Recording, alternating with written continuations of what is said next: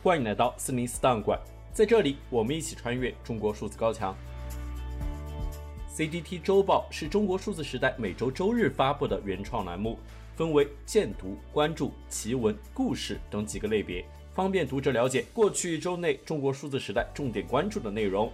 如果大家希望了解本期节目中提到的新闻事件或相关文章，欢迎点击节目简介中的链接，在中国数字时代网站阅读全文。六月十一至十七日这一周内，BBC 发布了一篇重磅调查报道，其卧底记者通过超一年的调查，扒出了一个幕后主谋为中国人的偷拍视频团伙。该团伙拍摄了大量公共场合的性侵视频，其中多数拍摄于中国大陆，并贩卖到海外不良网站牟利，已然形成了一条成熟的产业链。关注甚至可以定制自己想要的视频。该报道发布后，在网络上引起了轩然大波，更令许多女性网民感到无力与恐惧。正如一句热评总结道：“引号，偷拍团伙主谋是中国男性，招募的偷拍者是中国男性，吸引的是一万多名会员，大部分还是中国男性。因此，BBC 所揭露的其实是一个主犯藏匿在日本，却以中国为主要犯罪基地的色情黑产团伙。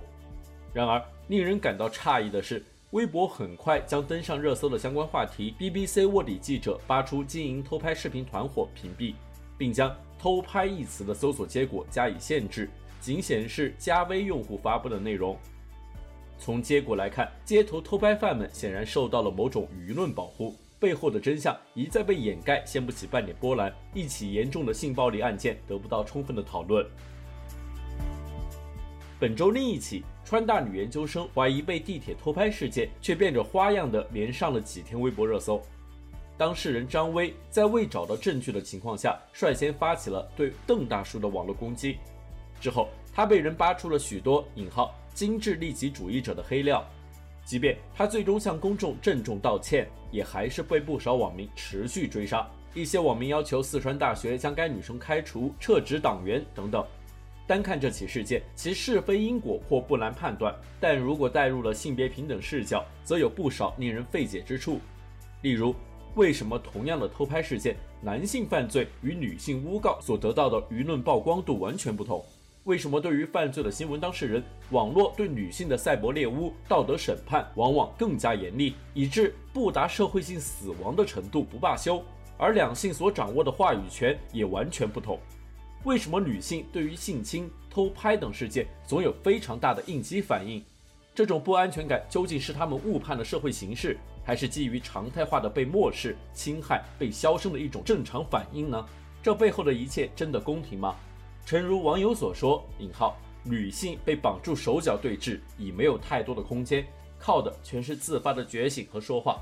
而要跳出这个循环，必须着眼于那个隐蔽的结构。”否则，这样的事情很可能反复发生。本周恰逢习近平七十周岁生日，这也是其成功连任国家主席后的第一个生日。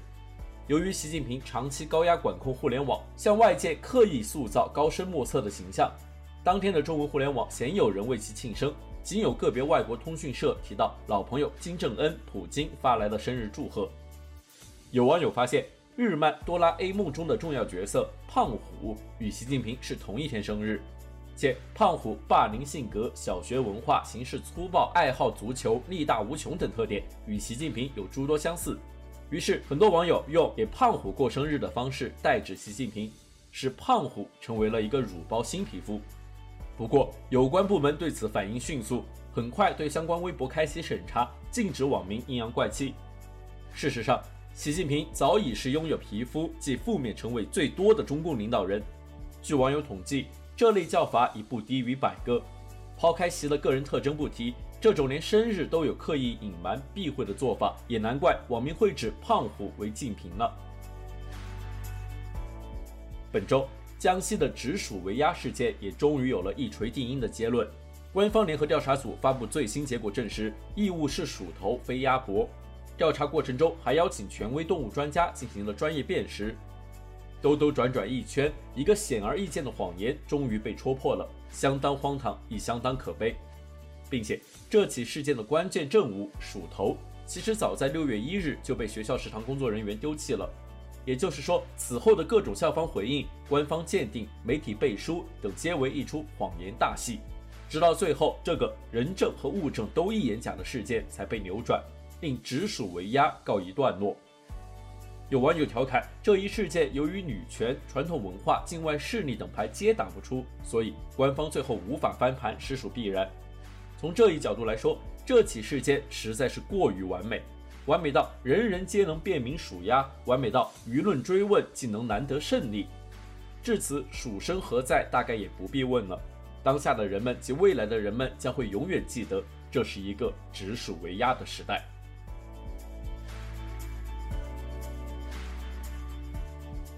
一周见读，在直属围押事件广泛引起舆论关注的同时，很多网友发布评论。微信公众号“亮剑”在其文章《是鼠头，但不是胜利》中这样写道。现在由江西省教育厅、省公安厅、省国资委、省市场监督管理局等部门组成的联合调查组宣布，义务是鼠头，一锤定音，将直属围押写进互联网词典里，也将一些人钉在了历史的耻辱柱上。事实最终清楚了。我看到有人说，这是一场公众舆论的胜利，这是正义的胜利。总之，这是一次民意的胜利。可这真是民意的胜利吗？一节鸭脖，群众肉眼都能轻易分辨。如此简单的真相，非要弄到举全省之力，四个厅级单位成立调查组才搞清楚，这是哪门子的民意胜利？这分明是我们的悲哀。微信公众号“六神磊磊读金庸”在其文章《我是个鸭，你忍一下》中这样写道：“道理都懂，当初早承认了是老鼠，不就完了？然而没这么容易啊！天下事最难的就是让老爷认错。”尤其是让校长、局长们认错，好比《天龙八部》里一帮正派高手合伙杀了萧峰的娘，结果发现搞错了。按理说承认错了不就完了？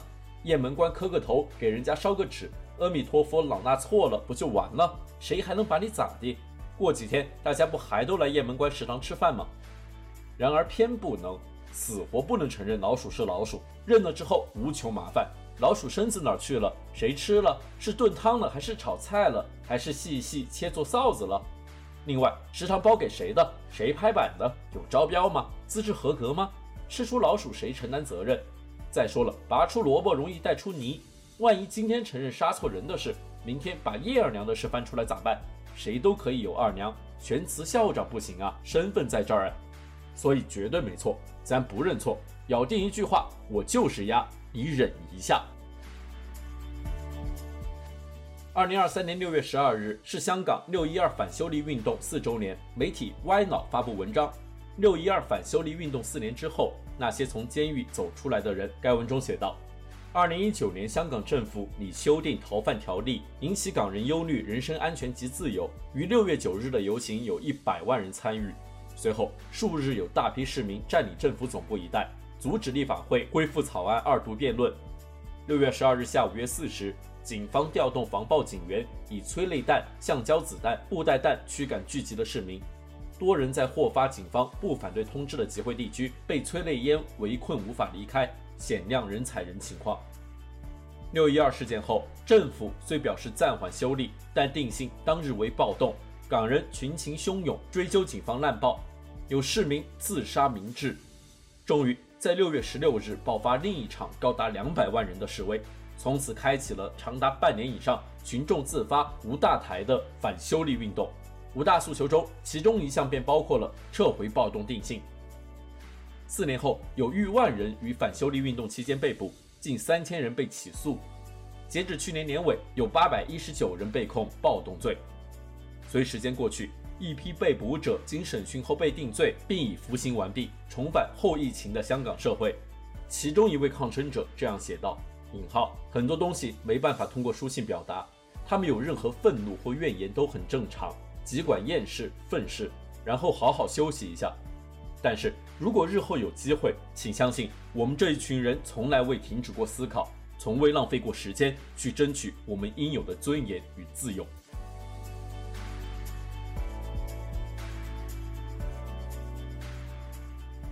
CDT 周报是中国数字时代每周周日发布的原创栏目，分为荐读、关注、奇闻、故事等几个类别，方便读者了解过去一周内中国数字时代重点关注的内容。如果大家希望了解本期节目中提到的新闻事件或相关文章，欢迎点击节目简介中的链接，在中国数字时代网站阅读全文。中国数字时代 CDT 致力于记录和传播中文互联网上被审查的信息，以及人们与审查对抗的努力。欢迎大家通过电报 Telegram 平台项目投稿，为记录和对抗中国网络审查做出你的贡献。投稿地址请见本期播客的文字简介。阅读更多内容，请访问我们的网站 cdt.media。